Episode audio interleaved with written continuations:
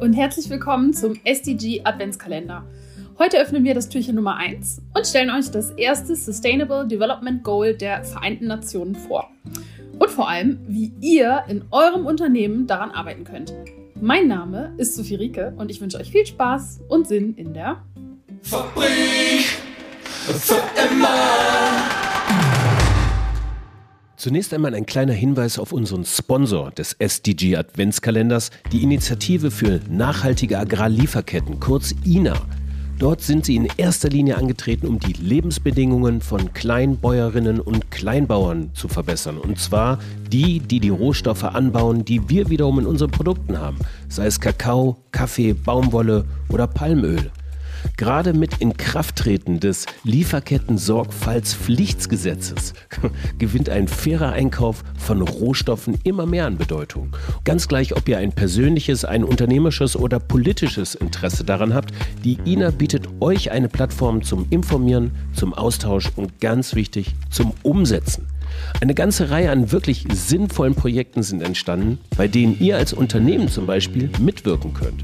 Mehr dazu auf nachhaltige-agrarlieferketten.org nachhaltige-agrarlieferketten.org Wendet euch auch gerne direkt via Mail an die INA unter ina.giz.de ina.giz.de.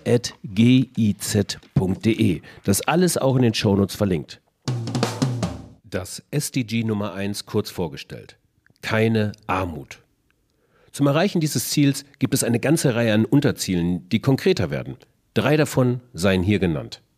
Erstens, bis zum Jahr 2030 soll kein Mensch mehr auf der Welt in extremer Armut leben müssen. Zweitens, alle Menschen sollen durch soziale Sicherungsleistungen abgesichert sein. Drittens, genauso sollen alle Menschen gleiche Rechte und Chancen beim Zugang zu grundlegenden Dienstleistungen, zu Vermögen und natürlichen Ressourcen haben. Was das im unternehmerischen Kontext bedeuten kann, erzählen unsere beiden Expertinnen. Sophie Rieke von der Initiative 17 Ziele Hessen und Patricia Moog von Wandelpunkt Consulting. Dort bringen sie die SDGs in eure Unternehmen. Sophie? Ja, vielen Dank, Frank. Ähm, wir starten mit einem Fakt, der da lautet, mehr als eine Milliarde Menschen konnten sich seit 1990 aus extremer Armut befreien.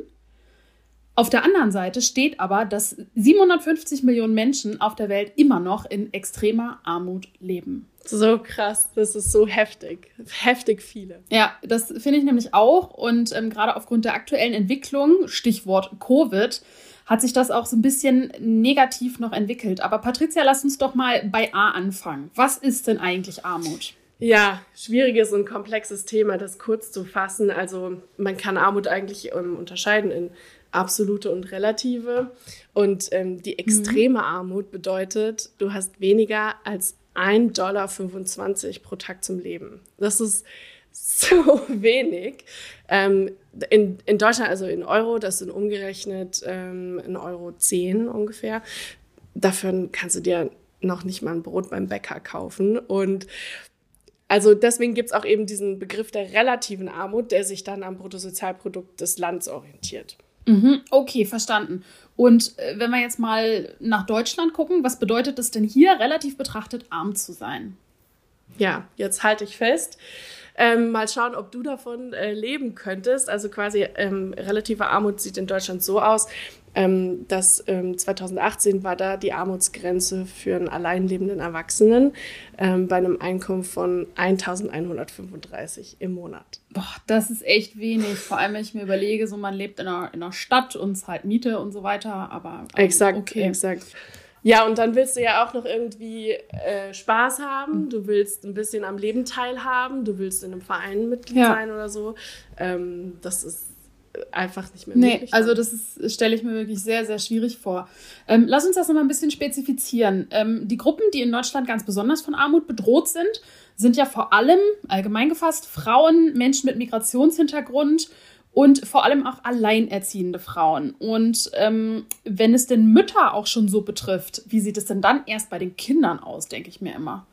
Ja, äh, noch extremer und eigentlich ich muss das jetzt mal äh, frank und frei hier raus sagen. Eigentlich sieht es beschämend aus für Deutschland. Da liegt nämlich die Armutsquote bei Kindern ähm, bei 19,7 Prozent. Und das ist deutlich über dem Durchschnitt ja. der Bevölkerung. Ja. Also, ja, ja, gut. Brauchen wir, glaube ich, nicht weiter zu kommentieren. Ähm, mal zugespitzt formuliert. Was interessiert mich das denn als Unternehmer? Ja, also wenn wir jetzt eben wieder auf die großen SDGs schauen und, ähm, und Armut wirklich bekämpfen wollen und da auch als Unternehmen einen Beitrag dazu leisten wollen, ähm, wir müssen eben schauen, dass ähm, wir die wachsende Ungleichheit einfach bekämpfen. Also wir dürfen es als Unternehmen auch nicht zulassen, dass diese Schere immer größer wird, ähm, die Schere zwischen Arm und Reich. Und ähm, wir brauchen einen sozialen Zusammenhalt, um eine stabile Wirtschaft auch eben zu haben. Wir können uns es als Unternehmen nicht leisten, dass es Unruhen gibt ähm, durch eben soziale Ungerechtigkeit und ähm, Instabilitäten und Konflikte. Das, äh, da müssen wir als Unternehmen halt eben wirklich auch viel dazu beitragen, dass das nicht passiert. Okay. Okay, verstanden. Problem verstanden. Und jetzt die spannende Frage. Welchen Einfluss habe ich als Unternehmer denn auf dieses SDG? Was kann ich da konkret tun? Also natürlich äh, im eigenen Hofkern ist ja immer das Stichwort und ähm, man kann aber halt eben auch viel tun. Da SDG, keine Armut, da geht es eben vor allem darum, dass wir einmal in der Lieferkette schauen und schauen, ob wir als Unternehmen da auch existenzsichernde Löhne zahlen. Ähm, und am besten noch, also ein bisschen mehr geht da schon noch, eine Living Wage bezahlen, also ein, ein lebenswürdiges Gehalt bezahlen. Genau. Hm, gutes Stichwort. Und ähm, vor allem wissen wir ja, und das ist eine Sache, die uns, glaube ich, bei der Reise durch die SDGs auch noch begleiten wird, dass die größte Armut und, äh, by the way, auch die meisten Menschenrechtsverletzungen immer am Beginn von Lieferketten stattfinden. Exakt. Und das ist halt eben die, die Fragestellung, ne? Nummer eins, wie bezahle ich entlang meiner Lieferketten? Aber ähm, ganz, das ist für viele Unternehmen ja auch erstmal ganz weit weg. Hm. Und dann vor der eigenen oder in der eigenen, in den eigenen Hallen schauen, wie groß ist denn überhaupt äh, dieser Gap oder dieser Unterschied zwischen dem ähm, Meistwert oder dem größten Gehalt und dem geringsten Gehalt. Hm. Und ja. da müssen wir auch mal schauen, ähm, wer sind diese Menschen, die auch ein geringes Gehalt bekommen. Also sind das zum Beispiel armutsgefährdende Gruppen, sind das alleinerziehende Mütter, mhm. sind das Menschen mit Migrationshintergrund? Und da auch einfach mal ähm, eben im erweiterten Personenkreis schauen und auch mal ähm, genau Subunternehmer anschauen, wie bezahle ich ähm, Dienstleister oder wie werden die bezahlt. Genau, und äh, da muss man auch gar nicht eben so weit weggehen bis an den Beginn der Lieferkette. Ja, Patricia, das äh, sind gute Fragen, wie immer. Ich glaube, davon werden wir noch eine ganze, ganze Menge hören über diese Staffel hinweg. Und auch Tony's Chocolonely hat sich solche Fragen gestellt. Und welche Antworten sie darauf gefunden haben, das hören wir jetzt. Mein Name ist Belinda und ich arbeite für Tony's Chocolonely als Impact Editor. Wir sind ein Impact-Unternehmen, das Schokolade macht und ich werde euch heute etwas im Kontext des ersten Ziels für nachhaltige Entwicklung erzählen. Das erste Ziel oder SDG bezieht sich auf keine Armut. Wir sind ein missionsfokussiertes Unternehmen. Das bedeutet, dass alles, was wir machen, sich auf das Erreichen unserer Mission bezieht. Unser Ziel ist es, die Normen der Schokoladenindustrie zu verändern. Unsere Mission ist eine Schokoladen- und Kakaoindustrie, die zu 100 Prozent frei von Zwangsarbeit und Kinderarbeit ist. Armut ist der Hauptgrund, warum es Kinderarbeit und Zwangsarbeit nach wie vor auf den Kakaoplantagen in Westafrika gibt. Um dies zu ändern, arbeiten wir zusammen mit unseren Partnern in Westafrika und folgen unseren fünf Sourcing-Prinzipien. Erst einmal braucht man 100% rückverfolgbare Kakaobohnen, denn nur wenn wir wissen, wo der Kakao herkommt, können wir Verantwortung für die Situation übernehmen.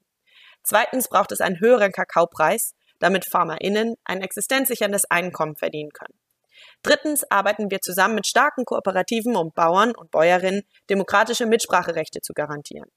Viertens gehen wir langfristige Beziehungen ein, da eines der grundlegenden Probleme, das zu Armut führt, der limitierte Planungshorizont ist, der FarmerInnen daran hindert, in die Zukunft investieren zu können.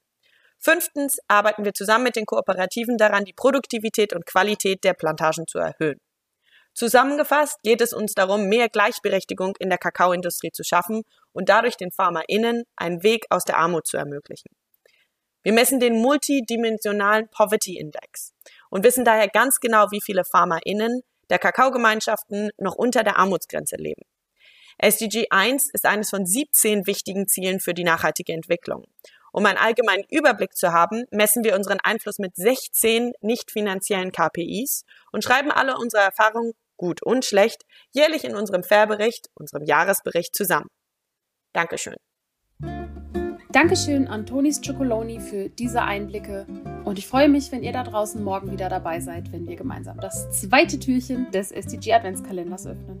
Bis dahin. Fabrik für immer.